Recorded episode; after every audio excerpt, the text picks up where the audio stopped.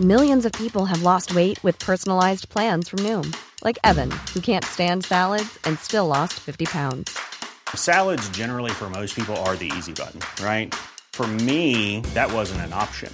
I never really was a salad guy. That's just not who I am. But Noom worked for me. Get your personalized plan today at Noom.com. Real Noom user compensated to provide their story. In four weeks, the typical Noom user can expect to lose one to two pounds per week. Individual results may vary. Periodismo en riesgo. Una aproximación a las amenazas que nublan el quehacer informativo. Presentado por la Sociedad Interamericana de Prensa. Una producción de la Organización Editorial Mexicana.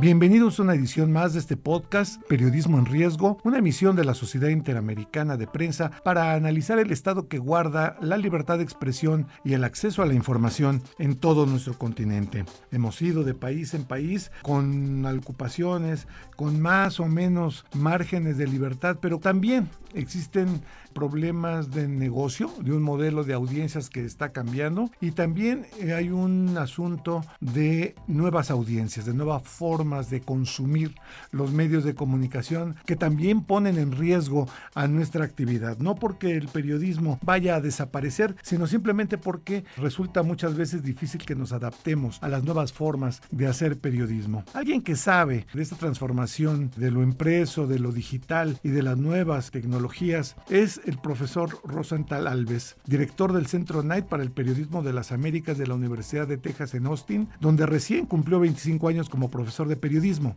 Antes, debo decir, tuvo una carrera de 27 años en el periodismo brasileño, la mayor parte de este tiempo en Journal Brasil, que fue de los más importantes periódicos del país en su momento. Antes de irse para Austin, era editor ejecutivo y director de ese periódico, donde lanzó en 1995 la primera edición web de un periódico en Brasil y una de las primeras en América Latina, repito, 1995. Hace más de 20 años trabaja como consultor de empresas de medios sobre la transformación digital. Es decir, es todo un gurú y alguien a quien en los medios de comunicación respetamos mucho. Muchas gracias Rosenthal por aceptar esta invitación a platicar con la Sociedad Interamericana de Prensa sobre esto que nos preocupa mucho, sobre la reputación de los medios, sobre la imagen que tienen los medios tradicionales, los medios del mainstream, con las grandes televisoras, las largas cadenas de radio, respecto al momento en el que estamos, donde está cambiando la forma en que las audiencias y las narrativas están configurando el nuevo panorama de medios en el mundo y sobre todo en nuestros países de América Latina. Gracias Rosenthal. ¿Y dónde crees que estemos parados en este momento los medios? Parto de un, de un nuevo mundo, de un, un, nuevo ecosistema mediático que eh, es más compatible con lo que la revolución digital ha creado. Entonces, es un momento de nacimiento o renacimiento del periodismo que puede sí estar en riesgo, pero como tú dijiste muy bien, no en riesgo de desaparecer, sino que en riesgo de, de, no entender las transformaciones que son necesarias. Nosotros pasamos de un ambiente analógico del siglo XX, eh, donde había un modelo de negocio, a otro ambiente que es completamente diferente y a cada año ha sido más radicalmente diferente que el, el an anterior. Entonces hay que adaptarse a ese cambio. A ti te tocó ver cuando los periódicos hacían sus ediciones web y la edición web era solamente un espejo de lo que llevaban impreso. Después, pues los mismos lenguajes de Internet han cambiado y hemos podido hacer que la web tenga vida propia en nuestros medios.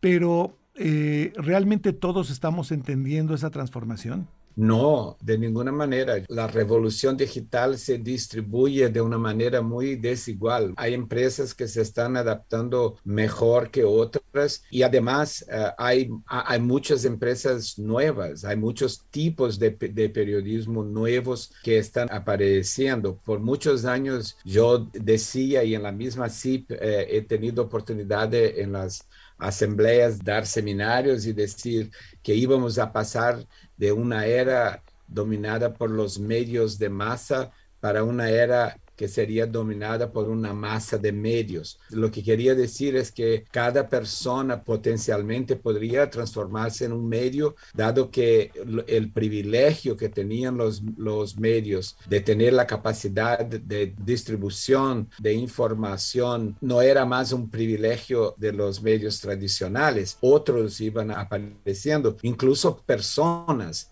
que podrían eh, formar audiencia en el mundo que estaba por venir. Este mundo llegó. Hoy ves a los influencers, ves a, muchos medios pequeños, independientes, que eh, los medios grandes no van a desaparecer necesariamente, pero tiene que adaptarse a, convivir con esa mayor diversidad de comunicación que existe hoy así como se está cambiando de esas audiencias, también está cambiando el pastel publicitario, ¿no? Los ingresos, cómo nos financiamos los medios. Durante mucho tiempo eh, le regalamos a la gente o la acostumbramos a no pagar por contenidos informativos y ahorita eh, estamos viendo que nuestra elaboración, nuestra generación de contenidos no es gratuita, se pagan sueldos, se pagan instalaciones, se pagan viajes. Este cambio de paradigma pues agarró mal parado a unos, mejor a otros. ¿Cuál es tu percepción? A ese respecto? Bueno, en, primer lugar, a mí me molesta un poco cuando la nueva generación de, líderes de medios mira hacia atrás y piensa que mi generación fue muy estúpida por dar las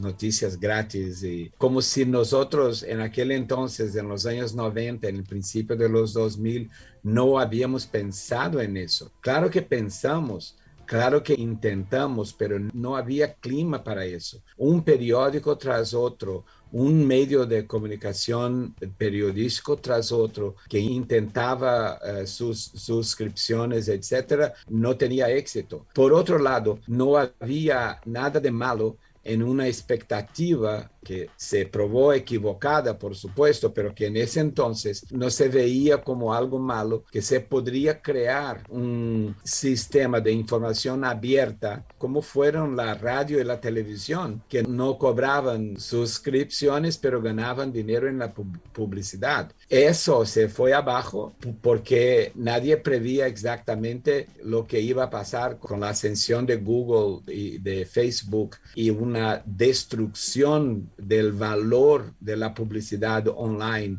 y de la falta de eficiencia de la publicidad online que los medios eran capaces de proveer. Entonces, sí, la clave es que la publicidad no puede sostener a los medios de la manera como venía sosteniendo, aún con los periódicos impresos, por ejemplo, ¿no? Aquí en Estados Unidos la proporción clásica era de tener 20% de ingresos de circulación y 80% de publicidad. O sea, la publicidad era la base. De repente nos vimos con esa ilusión de que la publicidad podría seguir siendo la base. Y ahora sí, en los últimos años hemos tenido muchas empresas un, un relativo éxito en cambiar el foco de la generación de ingresos para los lectores, los usuarios. Está probado que es muy difícil hacer eso, hasta por la razón que me molesta cuando,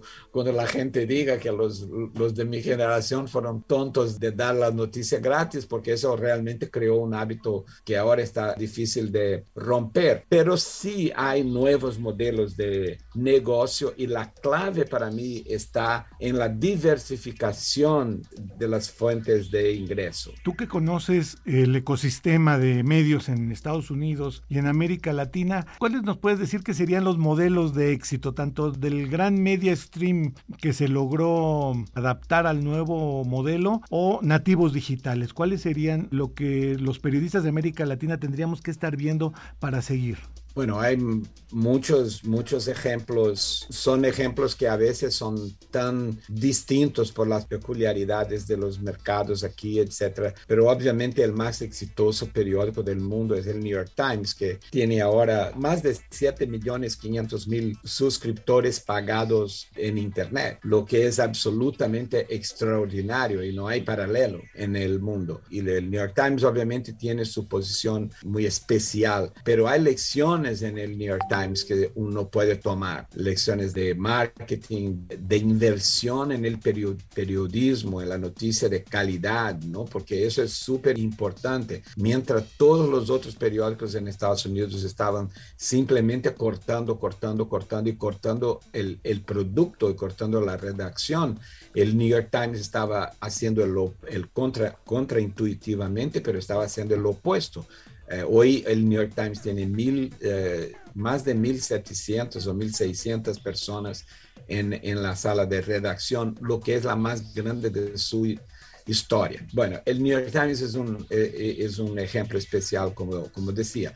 Pero los, los, otros dos periódicos nacionales también van muy bien. El Washington Post, que antes de que Bezos lo comprara, era, tenía un foco metropolitano local mayor, eh, eh, ahora tiene una, un, foco nacional y con eso eh, se recuperó.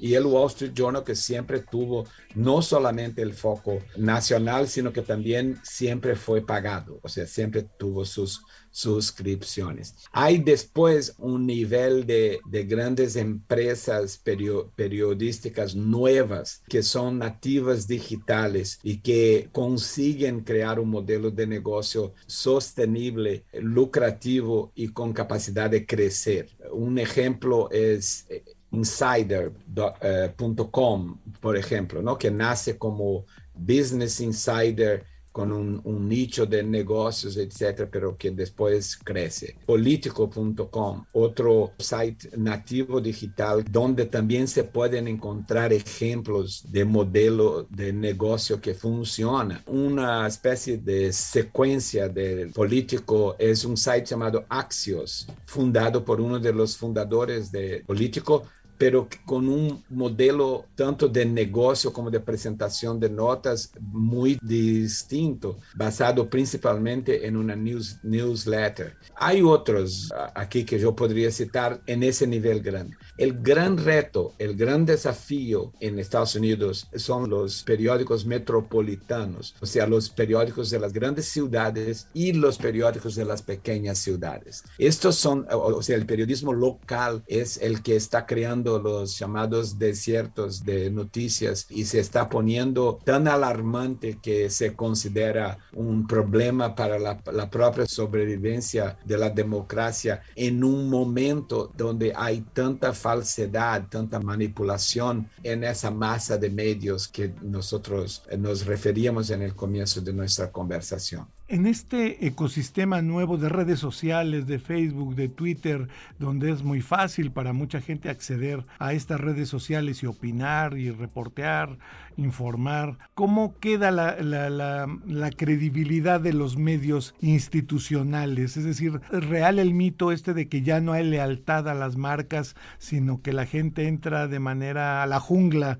de Twitter a buscar información y sale con ella? ¿O sigue siendo necesaria una marca que respalde la información que se está consumiendo? Yo creo que el gran reto es la credibilidad. Las marcas tienen credibilidad. O sea, mucha gente tiene la ilusión de que el, el, periodismo no está con el prestigio que tenía antes, etcétera. Pero cuando pasa algo importante, esta misma gente que se nutre de las redes sociales, etcétera, buscan masivamente a las marcas. Entonces, las marcas tienen un, un papel súper importante, pero este papel está bajo una amenaza, o como dice el título del podcast, está bajo riesgo, porque las marcas tienen que adaptarse a ese nuevo ecosistema, donde ellas no tienen más aquel monopolio, aquel privilegio que eran solo unas pocas marcas que disputaban la atención de la gente. Y además,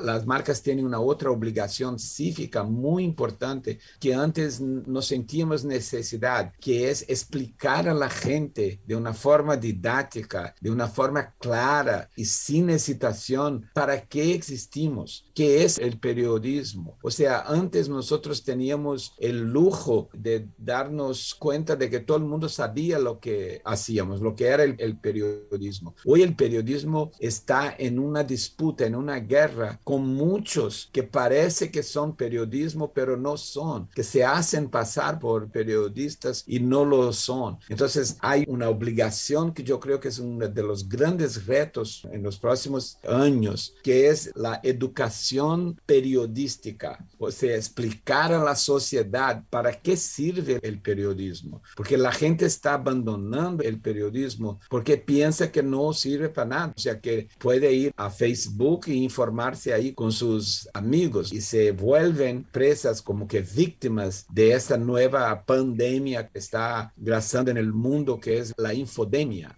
Finalmente, Rosenthal, este cambio para las empresas periodísticas es una cuestión de invertir dinero, de gastarle dinero, o es una cuestión más bien de creatividad para aprovechar mejor los recursos que existen cada vez más baratos, entre comillas, para acceder a las redes. No es necesariamente gastar dinero, pero es entender la dinámica del nuevo ecosistema, de este medio ambiente creado donde estamos todos con el celular en la mano, que no es más un teléfono, sino que una computadora cada vez más sofisticada y que cada vez es como que parte de nuestro cuerpo, de nuestra mente. Entonces, ¿cómo entender a las personas, a, que, a las comunidades donde nuestro periodismo tiene que llegar para ser importante en la vida de estas personas? Entonces, por ejemplo, hay hábitos nuevos como las newsletters, por ejemplo, lo que yo hacía con periódicos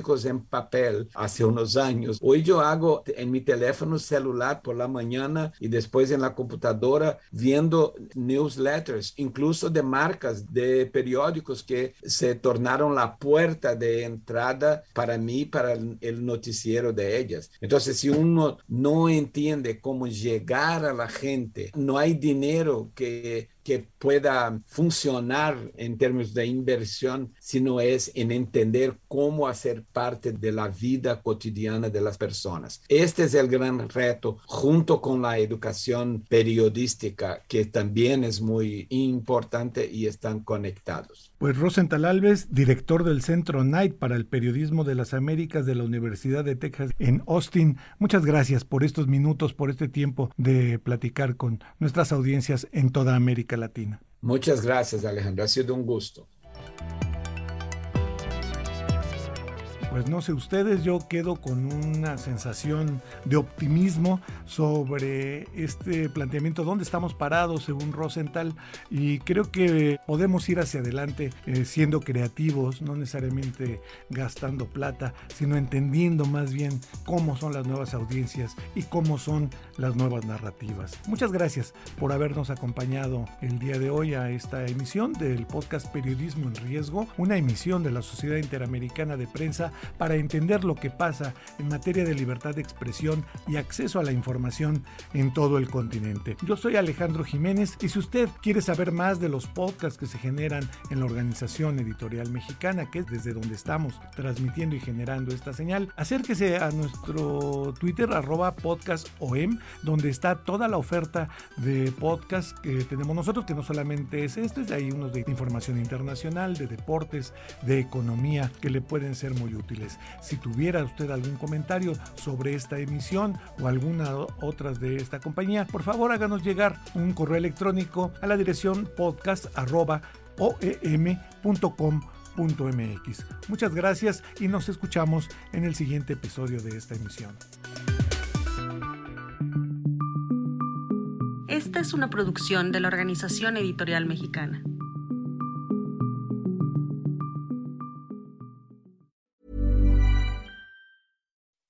When you make decisions for your company, you look for the no-brainers. If you have a lot of mailing to do, stamps.com is the ultimate no-brainer. Use the stamps.com mobile app to mail everything you need to keep your business running with up to 89% off USPS and UPS. Make the same no-brainer decision as over 1 million other businesses with stamps.com. Use code PROGRAM for a special offer. That's stamps.com, code PROGRAM.